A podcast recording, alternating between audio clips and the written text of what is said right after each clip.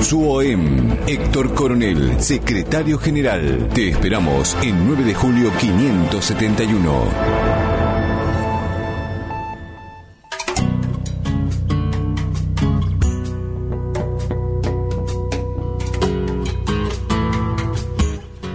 encontramos en la nube, Héctor. Nos encontramos en la nube, hemos salido de las ondas radiales.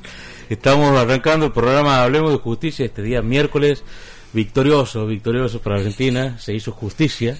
Se hizo justicia. Argentina clasificó a octavo final en la Copa del Mundo. Tranquilo, primero. Primero. Podíamos haber goleado. Sí, la verdad que sí.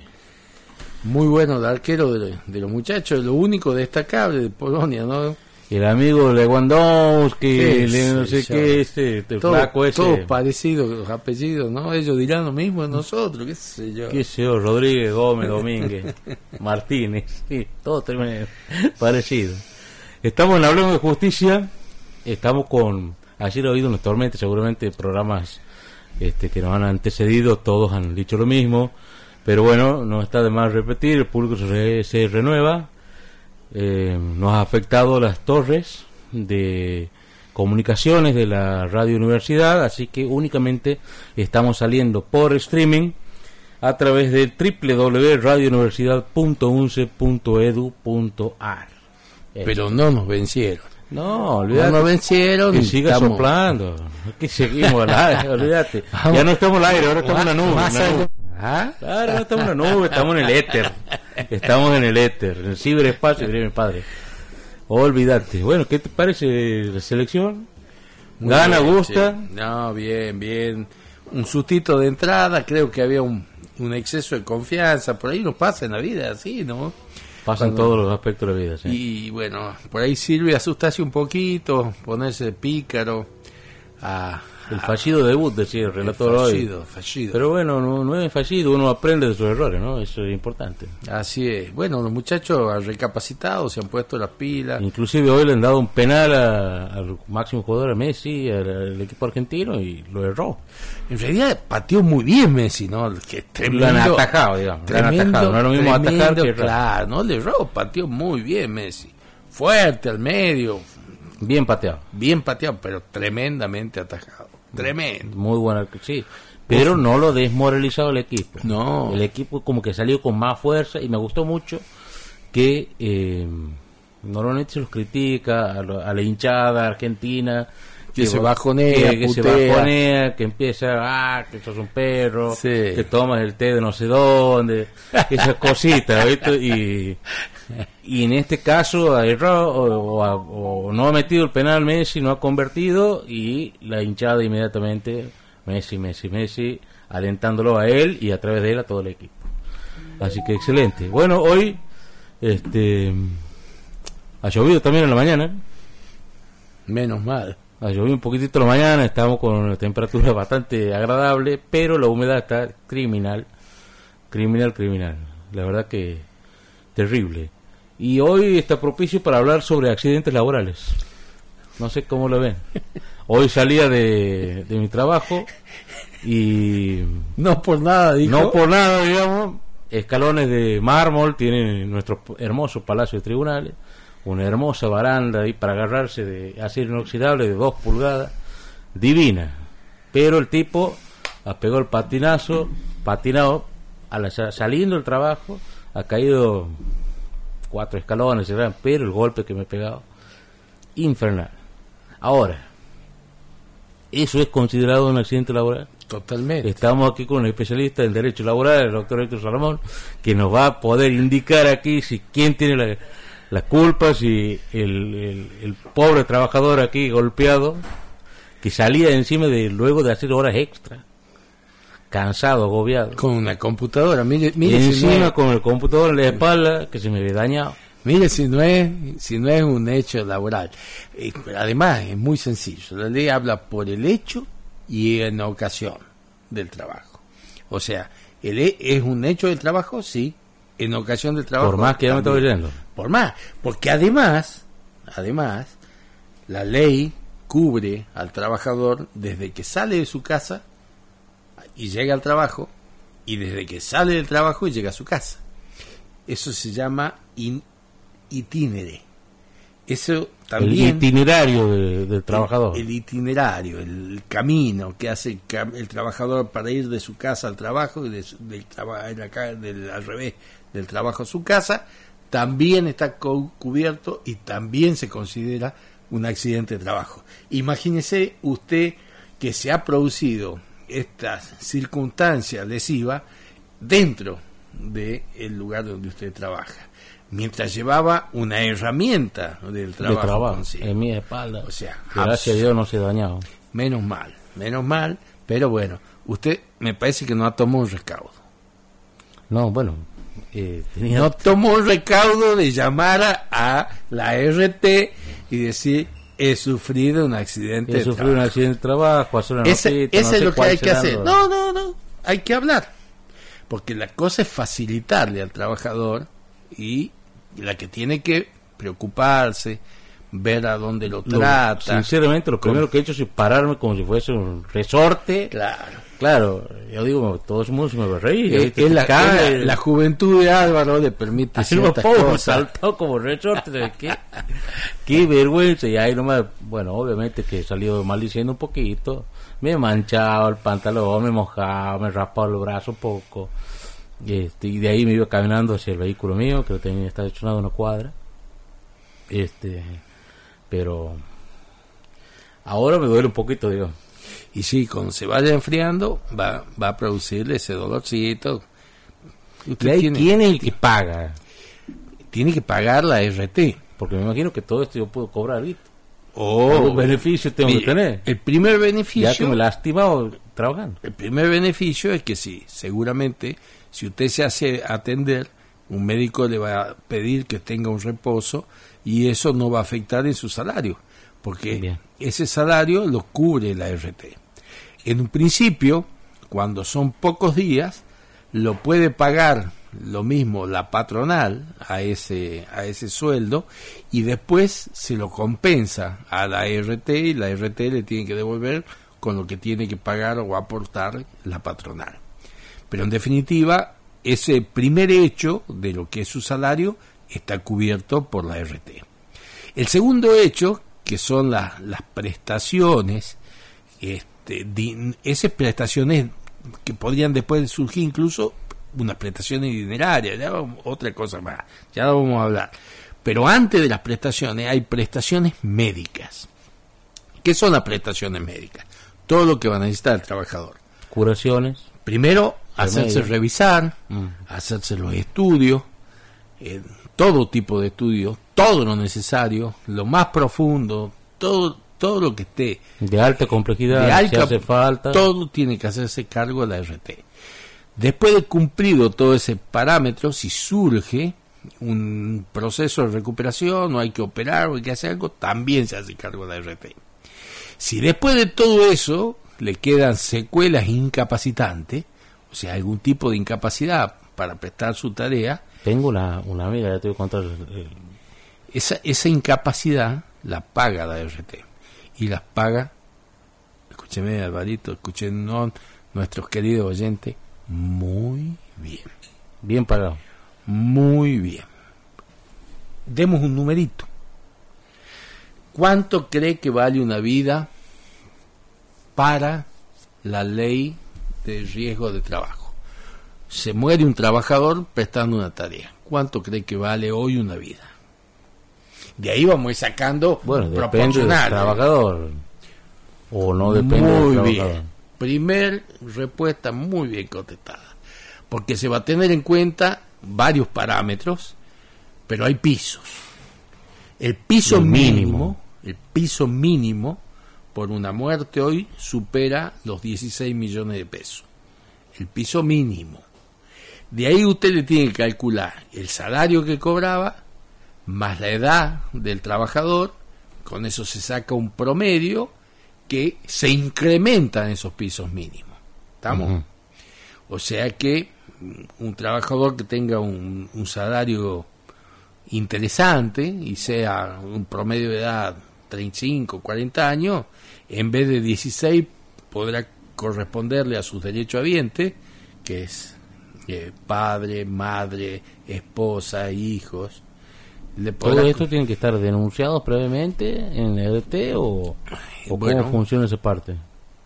cuando se, se sufre un accidente, usted tiene que comunicarse a la RT y decir, he tenido un accidente. Si ese eh, es un, un estudio, por eso que se va haciendo, para ver los grados de incapacidad, si, eh, Si es en fatal. ese, si es fatal, se comunica que es un accidente con un- la- el deceso del trabajador, inmediatamente también la RT se hace cargo, se empieza a trabajar, porque todo tiene que pasar hoy con la nueva ley de accidente por las comisiones médicas en las provincias que tienen adherido al sistema de la ley de riesgo de trabajo con su última modificación y Santiago del Estero no, no está dentro No, de no esa está comprendido. no está bien, ¿no? No para mal, para bien. Porque este, en los lugares donde las provincias se han ido adhiriendo a esta última modificación que se produce en apenas ingresa al gobierno Macri, pone como obligatorio para cualquier tipo de reclamo vinculado a una enfermedad o accidente de trabajo el paso por las comisiones médicas. Y las comisiones médicas, también esto hay que contarle a la gente, eh, pueden generar algún tipo de suspicacia sobre la independencia de la misma. ¿Por qué digo esto, estimado y querido amigo Álvaro y a todos los que nos escuchan? Porque ¿quién le paga el sueldo a las a todos los que trabajan en las superintendencias de riesgo de trabajo? O sea, quienes controlan las ART. Desde las comisiones médicas que está en Santiago del Estero, pese que Santiago no está adherida a esta ley, la comisión médica, creo que la número 24 de Santiago del Estero, funciona. Tienen muy buenos sueldos, son sueldos nacionales de la media nacional para arriba. Hay un médico, hay un asistente legal, este y después debe haber un personal fácil, deben trabajar eh, seis, siete personas como mínimo dentro de estas comisiones médicas. Pero ¿quién le paga el sueldo a ellos? ¿De dónde sale la plata para pagarle el sueldo a ellos? De las propias ART, del aporte que hacen las ART. Con lo cual, si usted ve un dictamen de una comisión médica, siempre Está Eh, condicionado. es, es por abajo de lo que realmente le correspondería al trabajador. Si usted pasa una comisión médica y acepta ir dentro del sistema de la comisión médica y únicamente que apele y esa apelación incluso no va a ninguno de los tribunales de acá. Va a la Cámara Nacional de Apelaciones que está en Buenos Aires cuando usted va a apelar un dictamen de una RT, si acepta ir por ese sistema. Si usted no acepta ir por ese sistema, y, o, o- o- se ha dado antes de que en el caso de Santiago, donde no está adherida, usted más de un juicio va a ver que han pasado por la comisión médica, pero como no era, no tenía ese carácter de obligatoria, después hacen un dictamen, una pericia médica en un expediente, y va a notar que la comisión médica le ha dado un 6, un 7, un 8% de incapacidad, y vamos al expediente y en la pericia médica tenemos un 40, un 42. O sea, una suma, una diferencia de, de trato en perjuicio del trabajador importantísima. Pero eso no está tabulado con los diferentes baremos, con los diferentes... Hay baremos, hay baremos, pero también hay leyes, Alvarito, y, y usted ha visto que no todos los jueces dictan la misma sentencia, pese que hay distintas... las Sí, leyes que el código es exactamente el mismo para todos. Claro, el código es lo mismo para todos, pero no todas las sentencias son iguales. O vamos a hablar de la Constitución y de los tratados internacionales. Exactamente, o sea, De ahí para abajo. bueno, hay mucho más discrecionalidad aún cuando estamos dentro del ámbito de las comisiones médicas, cómo se manejan eso a lo que realmente este, corresponde o la afección real, por así llamarla, que tiene el trabajador.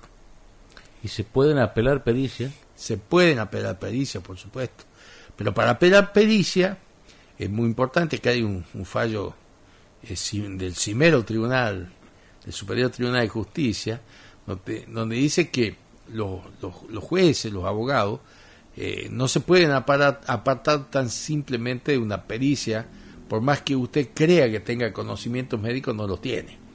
O sea, para impugnar o apartarse una pericia tiene que ser con otra pericia del mismo o mejor nivel que esa para demostrar que lo que ese perito está afirmando no es exacto, no es correcto.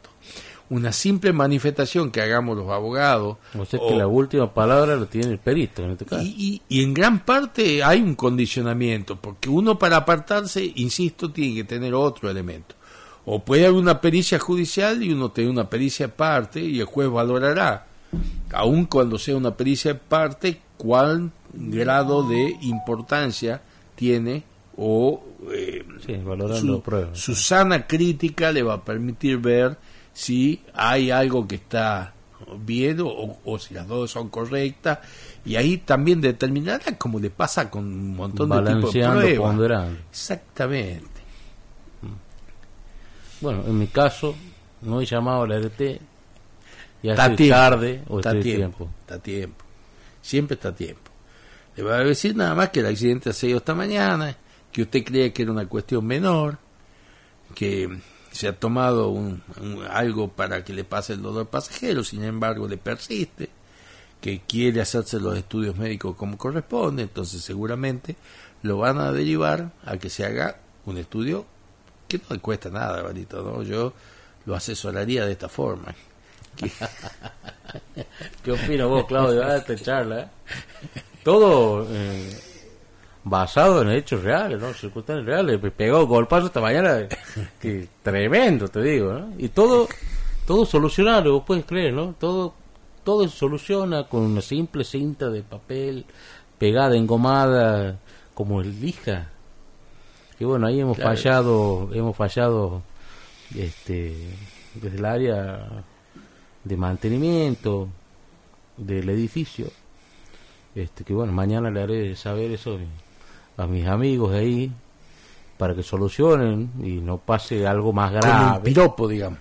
Claro, no, no, no, tranquilo, tranquilo, le voy a decir, mira viejo, para que no le pase esto a una persona que pueda sufrir Claro. mayores daños, o una persona más este, frágil, vamos a llamarlo, eh, que tome los recaudos. Claro, aparte, Obviamente no- había no es un algo- montón, tienen, pero era solucionable sin duda.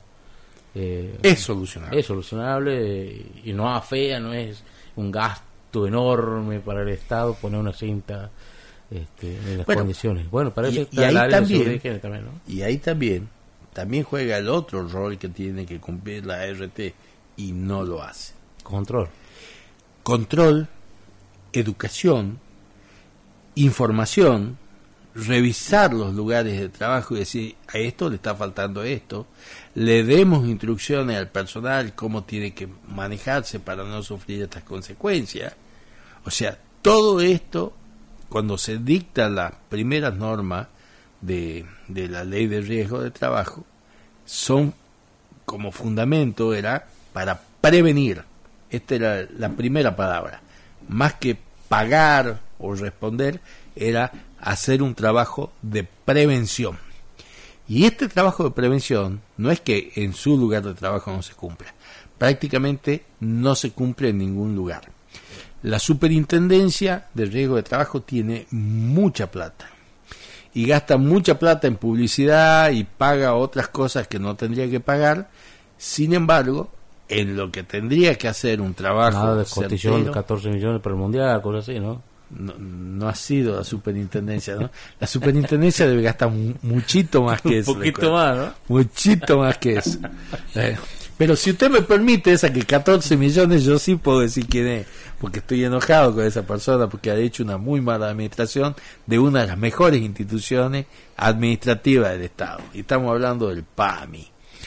La señora 14 milloncitos de cotillón para el mundial, un poquito. Luana Volnovich, nombre y apellido tiene la directora ejecutiva de no es PAMI polaca por la duda, ¿no? Sino Es, aunque usted no lo crea, es brasilera. brasileño. Brasileira, Sí, Infelizmente. infelizmente. Recaló.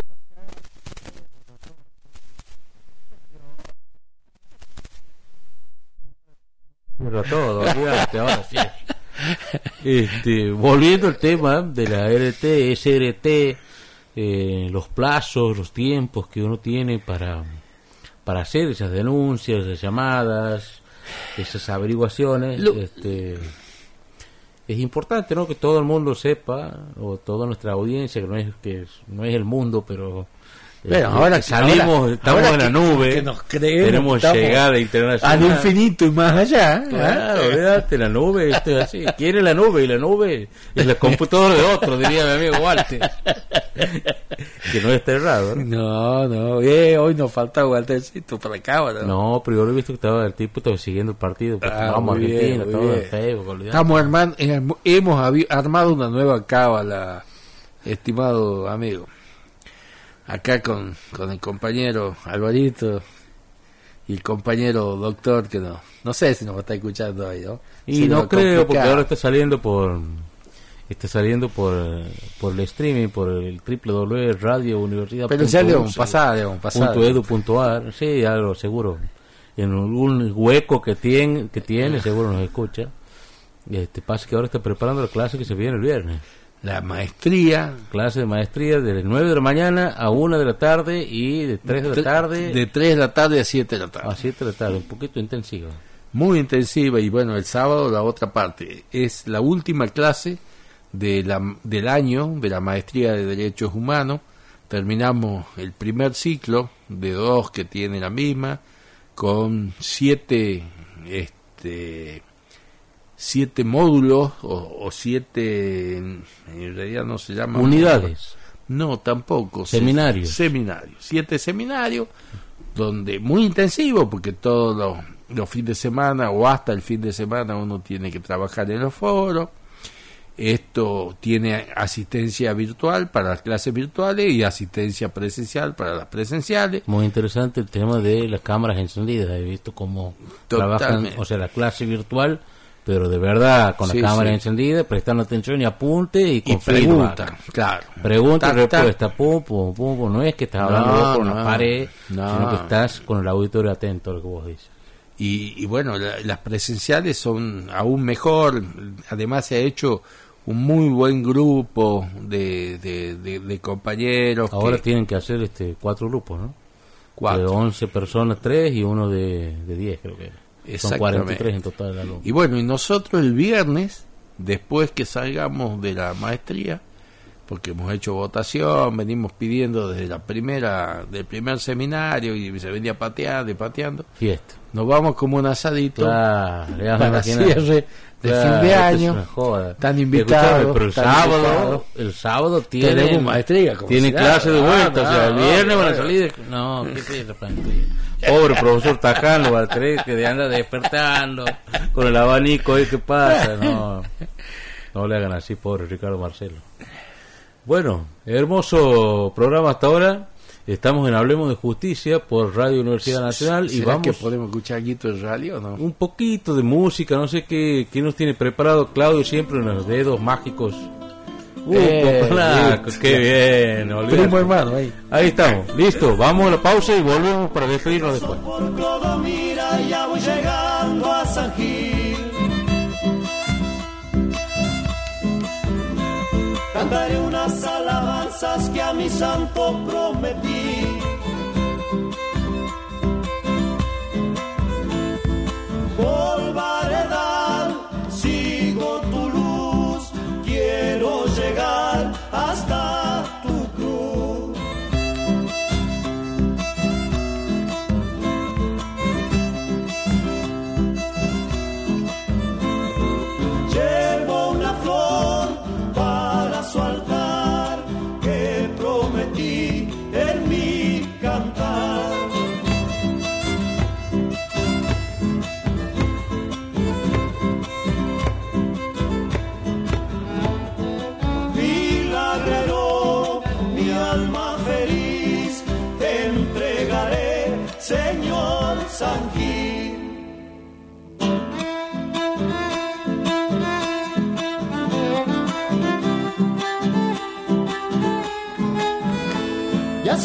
En lontananzas el gemido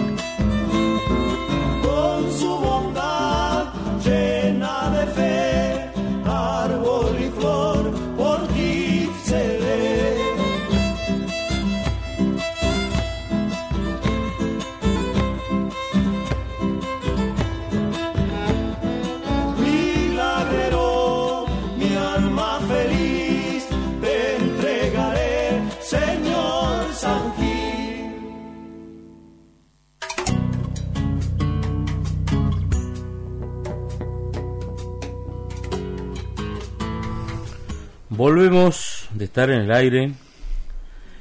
eh, perdón, no en el aire, en la nube. En la nube. Estamos en Hablemos de Justicia, como todos los miércoles de 21 a 22 horas, por Radio Universidad Nacional. Hoy transmitiéndonos a través de www.radiouniversidad.unce.edu.ar. Alvarito, Dígame. y, y así al, al estilo Lucatelli, tengo un sueño. ¿Tiene un sueño? Sí. Un sueño de la Universidad Nacional de Santiago del Estero que tenga una carrera como es la abogacía. Una carrera de Derecho. le- hoy le mandé vio Jujuy. Yo le decía, nadie en el norte, excepto Tucumán y Córdoba, que tenían capitalizado eso, Ya vamos a hablar con, con el compañero Ingeniero. ingeniero, Héctor Paz. A Dirige- ver, que nos dirija, que nos dirija el ingeniero Héctor Paz. Yo creo que Eh, anda de viaje. importantísimo, de importantísimo viaje. para Santiago, por lo que va a significar. Pero creo que estamos en. Creo que tenemos cómo y con qué poder arrancar. Claro, concentrar que el alumnado no se vaya de Santiago, quede acá. Que esa plata venga y se invierta. Que tengamos otros alumnos así como iban a Tucumán o a Córdoba, tengamos riojanos, catamarqueños, salteños, jujeños que vengan acá. Aparte que está tan lindo Santiago, un incentivo más que, que tener nuestra propia universidad, nuestra propia carrera de la abogacía. y es muy probable que vengan de Catamarca, es muy probable que vengan de La Rioja. Obvio. Todo el interior nuestro. ¿eh? Incluso hasta de la, la parte de, de, de, Córdoba o Chaco.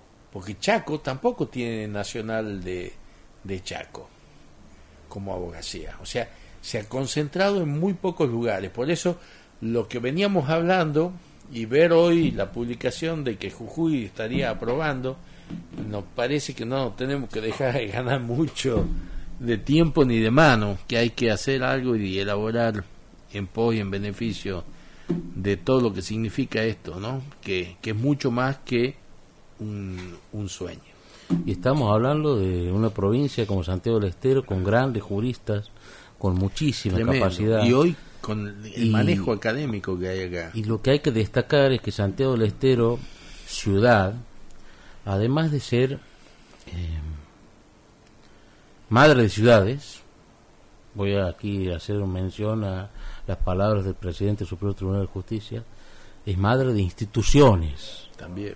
es madre de instituciones. La historia de la misma Universidad Nacional de Santiago del Estero, con la Universidad Nacional de Córdoba, Que también ha habido como un robo, digamos. ha ¿no? habido un choreo, al margen que decimos que los tucumanos son, este, no quiero estigmatizar, Sí, pero sí. bueno, estereotiparlo, pero parece que el choreo venía del sur, Sí. ¿eh? Venía un poquito más abajo. O sea que sería hasta una recomposición histórica el, el poder contar con esta facultad de Derecho de la UNCE. de la Universidad Nacional de Santiago del Estero. La verdad que sería una facultad de Derecho y Ciencias Políticas, quizás. Claro. Este, se podría empezar con la carrera de, abogac- de procuración, abogacía y escribanía, Escribanía. esas tres carreras. Sería muy bueno, muy lindo. Pero bueno, esto hay que hablarlo siempre con eh, El comandante en jefe. con el comandante en jefe de la Universidad Nacional, nuestro querido ingeniero Héctor Paz, y eh, después, bueno, empezar a, a movilizar un poco la política, que gracias a Dios tenemos este, gobernantes que son muy abiertos a escuchar proyectos que le hagan bien a Santiago del Estero y lo Y hagan a- crecer en todos. y a trabajar para, para conseguirlo. Y hoy creo que, que tienen los contactos a nivel nacional suficiente como para poder lograrlo. La verdad que sí. Y hablando de esos destacados juristas que tenemos en Santiago del Estero, eh, no quiero dejar pasar eh, que el pasado mm, 16 de noviembre a la doctora María Adriana Victoria se le ha otorgado en la Universidad Católica de Santiago del Estero el título de profesora emérita. Y a la misma doctora, la doctora María Adriana Victoria, en esta alta casa de estudios se le ha otorgado el título de honoris causa, doctora honoris causa, Muy bien. eh, la semana pasada o el bien, lunes, sí, creo que claro. sí, el lunes, este lunes Sí, pasado. sí, sí. Eh, Integrante de la red latinoamericana. Estamos hablando de que además de ser una gran jurista, una gran profesora, una gran persona sobre todo, eh, es miembro también de la red latinoamericana, donde somos miembros la mayoría de las personas que hacemos este programa y es quien nos coordina académicamente en la red latinoamericana.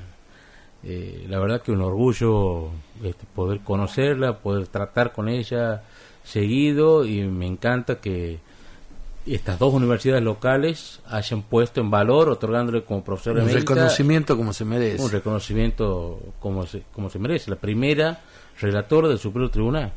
ah, no sabía eso. ella es la primera y única relatora del Superior Tribunal. Ella tenía cargo su equipo de relatores, era como la directora de sala del Superior Tribunal. Nadie hablaba con los vocales si no pasaba por ella primero. ¿Qué tal? Y ese es un cargo que lo crea ella inclusive, ¿no? No es este, no es algo así nomás. Es bastante eh, importante lo que ella ha hecho por la justicia, por el derecho, profesora de Derecho Agrario eh, en la Universidad Católica de Santiago Estero, en su momento única universidad que dictaba carreras de, de Derecho Bueno, en la provincia. hoy por hoy tenemos universidades Montón. privadas llenando, puedo nombrar siglo XXI, Blas Pascal, Kennedy, UCASAL, eh, Universidad de Palermo, Chaco creo, Austral. la Chaco Austral, y bueno, tienen diferentes sedes, un par de computadores, y bueno, ya se llaman universidad. Así El es. tema es que eh, hay que volver a los orígenes, hay que traerlos a clase, hay que formarlos y, y hay que caer en la universidad pública. Y además, además Hay eh, que este, caer aquí. este de caer en la universidad pública, todo lo otro que hemos nombrado hasta ahora tiene un costo económico alto. Estamos hablando hoy por hoy una cuota de una universidad de estas privadas arriba de 25 mil pesos. Claro, al cual no puede acceder un montón de chicos. Y el tener que enviarlos a otro lugar para que estudien también se hace muy La erogación de los padres, en este caso, vamos a hablar de lo típico. Un padre que necesita enviar a su hijo a estudiar a la provincia de Tucumán, que es la más cercana. Tiene que pagar la pensión, porque no le alcanza para pagar un departamentito, pasaje, pasaje de ida, pasaje de vuelta, pensión o departamento, lo sea, departamento, comida, libro, fotocopia, ropa allá, ropa.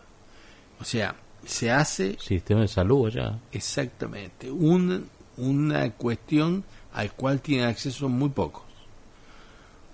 Si nosotros tendríamos una universidad como la que tenemos, que es importantísima, que tenga la carrera de abogacía al cual pueden acceder sin ningún inconveniente todas las personas que tengan intención de hacerlo, bueno, esto va a redundar en un beneficio in- invaluable. Es una de las carreras Invaluable. madres, ¿no? Es una de las carreras madres y invaluable para la población, para la sociedad, para los chicos, para los padres, para la economía de Santiago del Estero, porque insisto, van a venir de otras provincias a estudiar, así como, como hoy se produce esta este, migración a las provincias donde tiene o dejar de, de- de girarle dinero Claro. a ver que no por más que no vengan de otro lado Yo soy padre, tengo un hijo que está estudiando en la Universidad del siglo XXI. vamos a garantizar una muy buena educación con el En el siglo. XXI pone 25 mil pesitos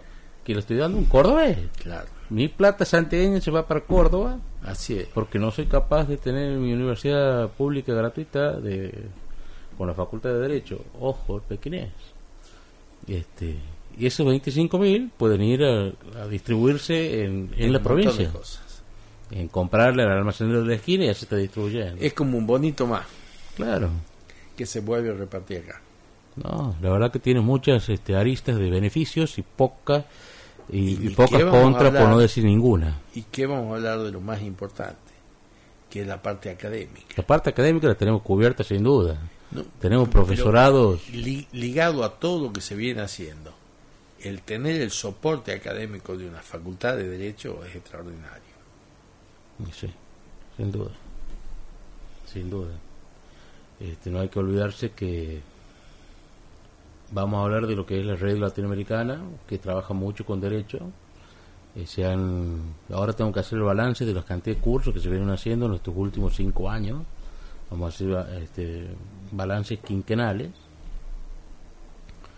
Eh, y vamos a contar ahí la cantidad de graduados, la cantidad de docentes que han pasado, la calidad de los docentes, siempre en un estándar, bueno, no quiero decir siempre, hay veces que cae un poquito, que mete mano ahí, que pone que Algún no travieso. corresponde, sí, pero este igualmente es bien democrático y todo está permitido, que yo. Eh, pero bueno, lo ideal es que sea siempre de calidad académica de excelencia y creo que se puede repetir eso en una facultad local santiagueña con este con incumbencia nacional. Muy bien, 21 a 58 con 51 segundos. Nos vamos despidiendo. Hoy es un programa cortito. Hemos llegado tarde, nos ha pillado la nos ha pillado el, cansancio y los golpes de, del mediodía. Pocas ganas teníamos de salir de la cama, pero tenemos compromiso aquí con los amigos de la Radio Universidad. Aparte ya nos estamos ya casi despidiendo. No sé hasta cuándo tenemos clase. Ah, tranquilo, buenito, buenito, el amigo Claudio. Ah, qué bien, ¿eh? Mirá lo que me vengo a enterar. Eh, yo pensaba que, bueno, cortamos ahora.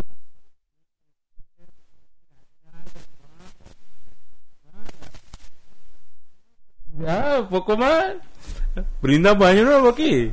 Está lindo, che. Bueno, va a ser entonces hasta el próximo miércoles en Hablemos de Justicia junto al doctor Héctor Salomón, al doctor Eduardo José Ramos Yuger, que es nuestro mentor, vamos a llamarlo así, el compañero Claudio García, siempre manejando este, todo lo que es la parte tecnológica, las consolas, poniéndonos al aire en este momento, no al aire, sino a la nube, dándose maña para poder este acomodándose, Para siempre no acomodándose parar. para no parar y seguir produciendo esto. Es un resumen de lo que es este, esta hermosa Universidad Nacional de Santiago del Estero. Muchas gracias y hasta el próximo miércoles.